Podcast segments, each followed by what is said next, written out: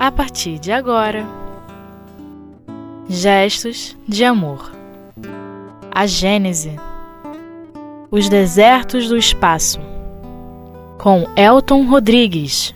Olá, amigos. Sejam todos bem-vindos a mais um estudo do livro A Gênese, os Milagres e as Predições segundo o Espiritismo, nesse programa tão querido que é o Gestos de Amor. Hoje estudaremos os desertos do espaço, que fica no capítulo 6, nos item, que começa no item 45 e vai até o item 47. Galileu continua seu estudo falando sobre o universo e nesses trechos, nesses três itens, ele desdobra o pensamento em torno dos vácuos entre as, infin as infinitas galáxias que existem no universo. Naquele tempo, meus irmãos, é, existia uma ideia que entre essas galáxias não existiam nada. Então, por isso que ele chama de deserto, desertos do espaço. Claramente, é, nós podemos extrapolar o pensamento dizendo o seguinte: que as galáxias são as onde é, ocorre a concentração da matéria e entre elas existem menos, muito menos matéria.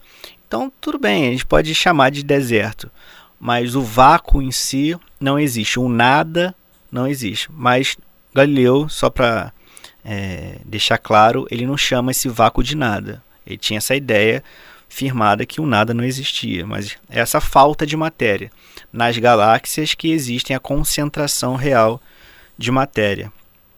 Então, para vocês terem uma ideia, é, a luz ela tem uma velocidade no vácuo de 300 mil quilômetros por segundo.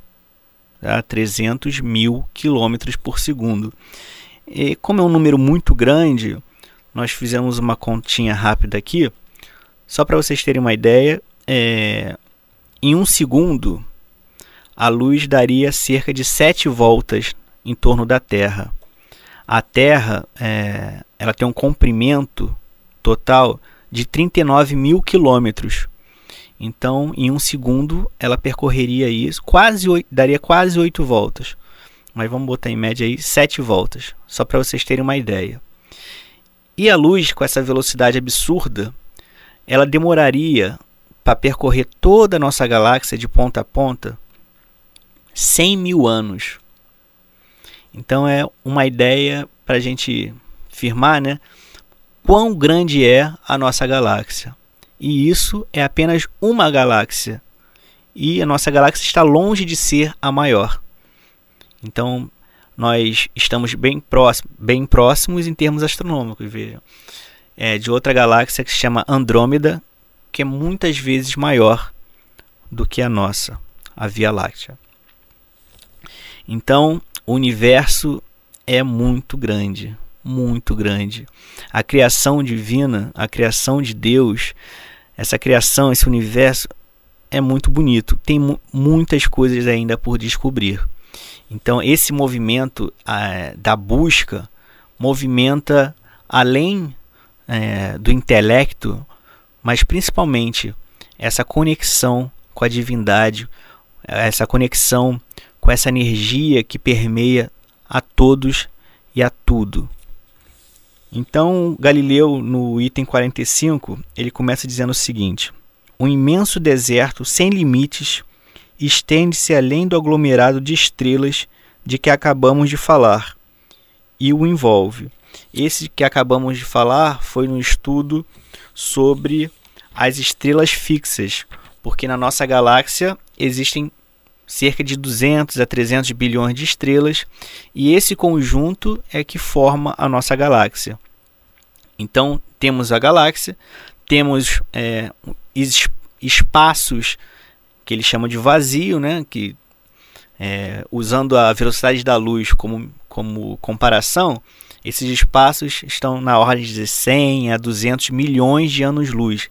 Anos-luz é isso, né? É a distância que a luz percorre em um ano. Então, por exemplo, em um ano a luz percorrendo, a gente chama isso de um ano, um ano luz. Então, esses vácuos mais próximos aqui ficam em torno de 100 a 200 milhões de anos-luz. Para efeito de comparação também, um avião, um avião a jato que nós conhecemos aqui, para percorrer a nossa galáxia demoraria em cerca de 100 bilhões de anos. Então são quantidades, né, que a gente chama de quantidades astronômicas, que o nosso cérebro ainda tem dificuldade de entender. Por isso que a gente cria exemplos para facilitar a nossa visão. Então esses, esse, esses, esses desertos é, têm de 100 a 200 milhões de anos.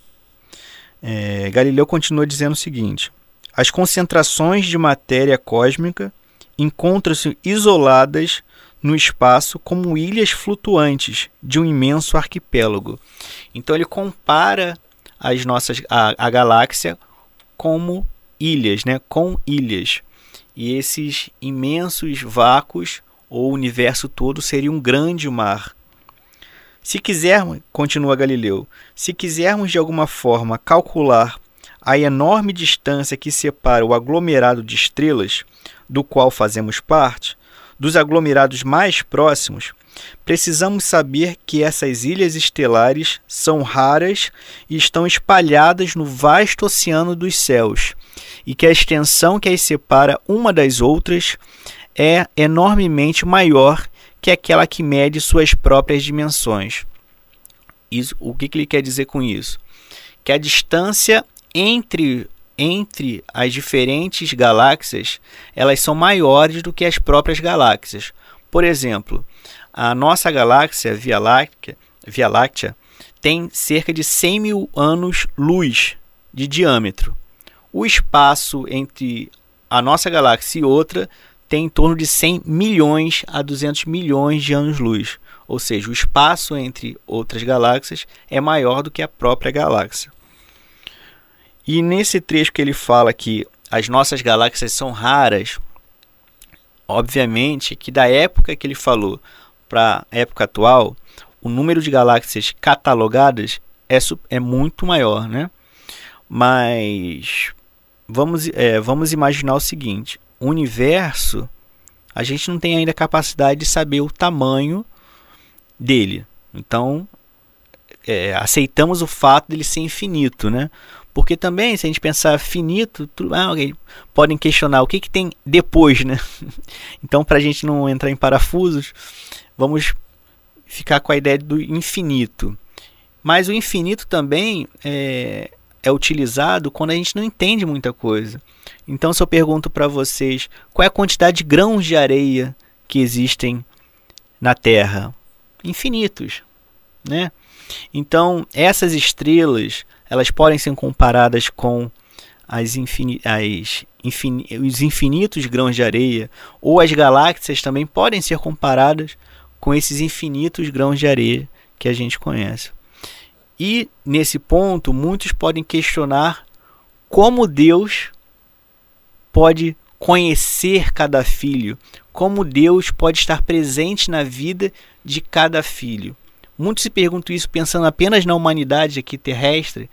Então, quando a gente extrapola isso para a humanidade universal, aí sim cria esse essa certa confusão ou esse certo medo de será que realmente existe um Deus? Será que existe Deus?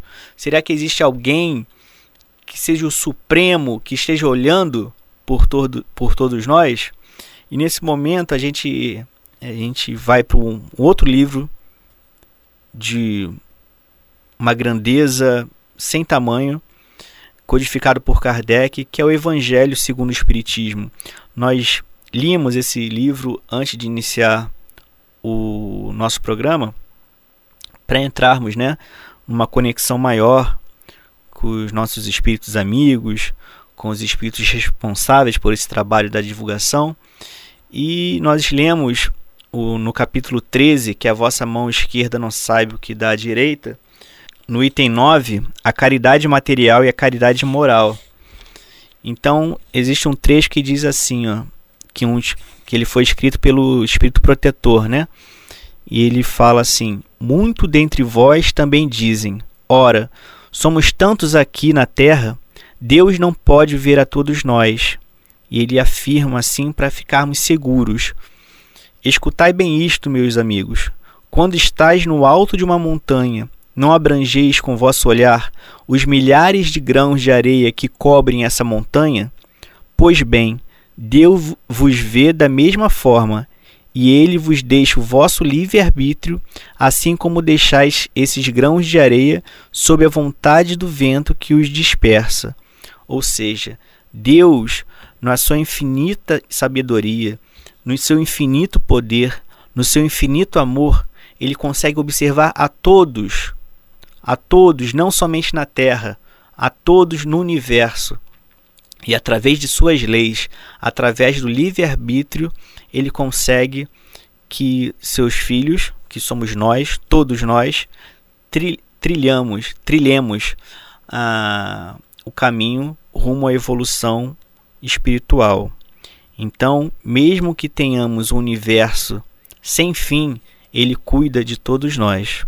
Daqui a pouco voltamos, meus amigos.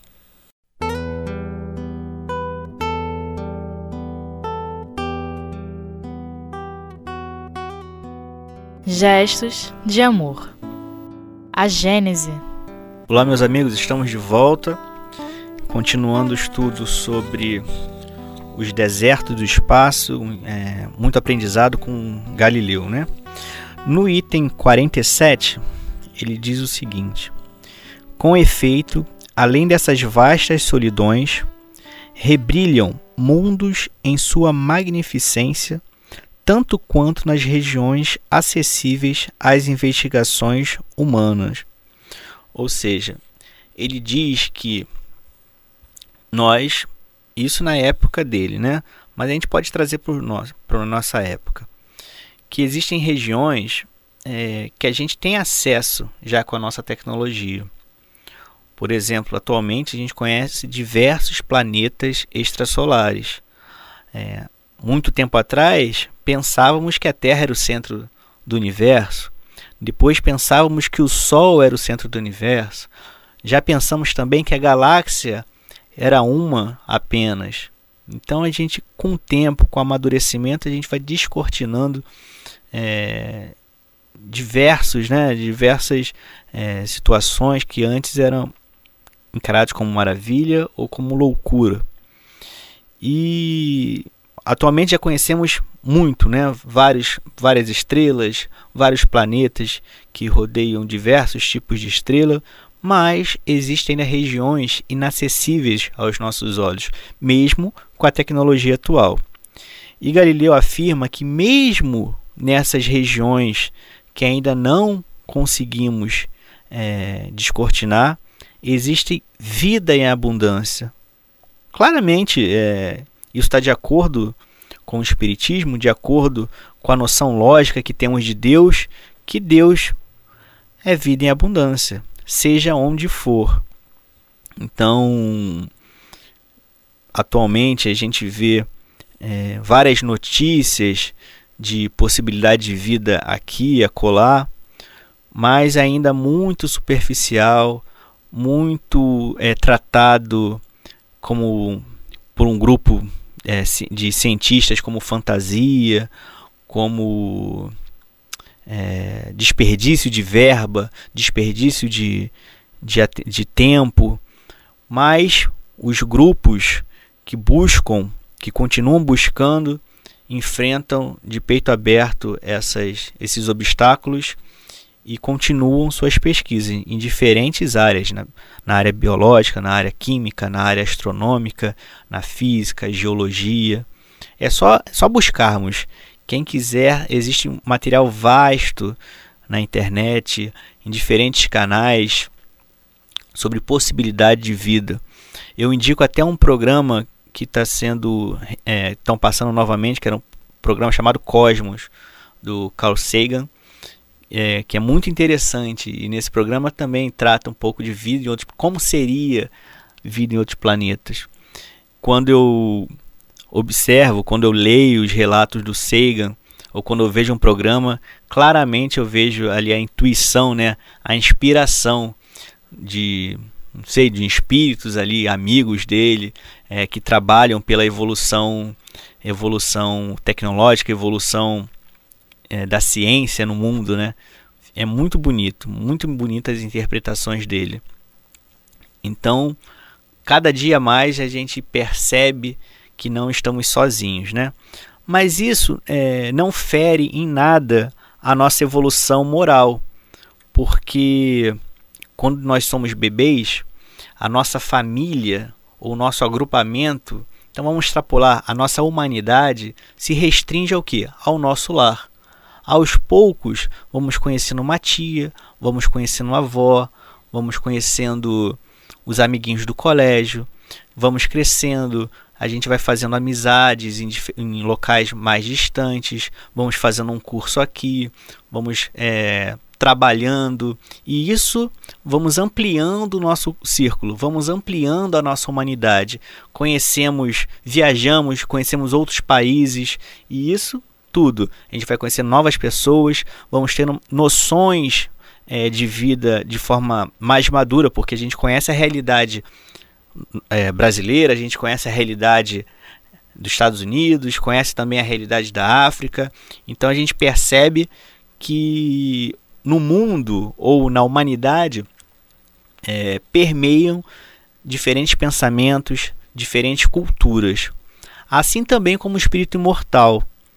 A nossa condição ou a nossa visão cada vez mais vai ampliando. Então, muitos podem se perguntar: por que estudar astronomia? Por que estudar capítulos de astronomia no Espiritismo? Por que Galileu vem relatando isso, ou por que, que eu vou perder meu tempo estudando astronomia quando eu tenho que fazer o bem aos outros? Não, meus amigos. Da mesma forma como o exemplo que eu trouxe do bebê, aos poucos, estudando, a gente vai ampliando essa visão de humanidade. Antigamente nós pensávamos em tribos, depois com a evolução a gente vai trocando com, através do escambo, vai trocando é, materiais, vai trocando informações com outras tribos, com comércio, vamos navegando, vamos descobrindo os continentes novos, vamos evoluindo, vamos misturando raças, vamos ampliando a nossa visão de humanidade.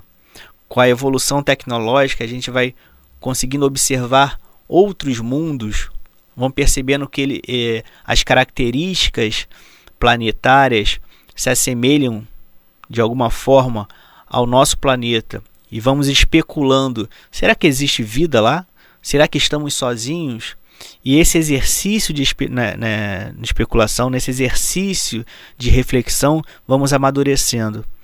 Na própria reflexão de que estamos sozinhos ou não, atualmente a gente vê vida na Terra então, será que nós temos vida apenas na Terra? Será que somos raridade nesse universo? Esse pensamento permeou muito na década de 80, na década de 70, na década é, um pouco de 90 também. Então, aquela preocupação do nosso planeta, ainda hoje, né, quando o assunto é, é, é, enfoca o meio ambiente, que bom, porque a gente vai tomando conta da nossa casa, vamos nos preocupando com os efeitos negativos que vamos causando ao longo desses séculos depois da, da evolução da revolução industrial.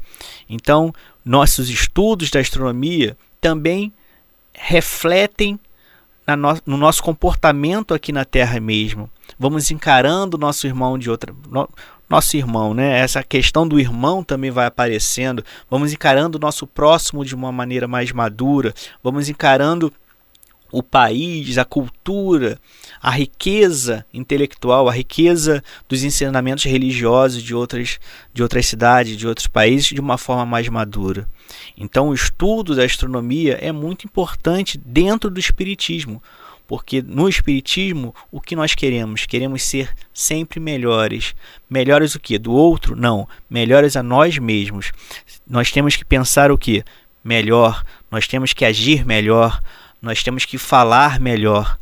Nós temos que ter uma noção que Deus, nosso Pai, não está só aqui na terra, ou não, está apenas nos centros espíritas. Temos que respeitar a religião dos outros, temos que é, respeitar pensamentos divergentes.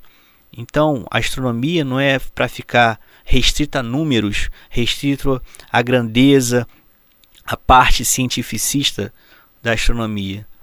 A astronomia no espiritismo, ela tem que ser é, trabalhada junto com o amor, junto com a questão de Deus, junto com a questão da divindade, da criação divina.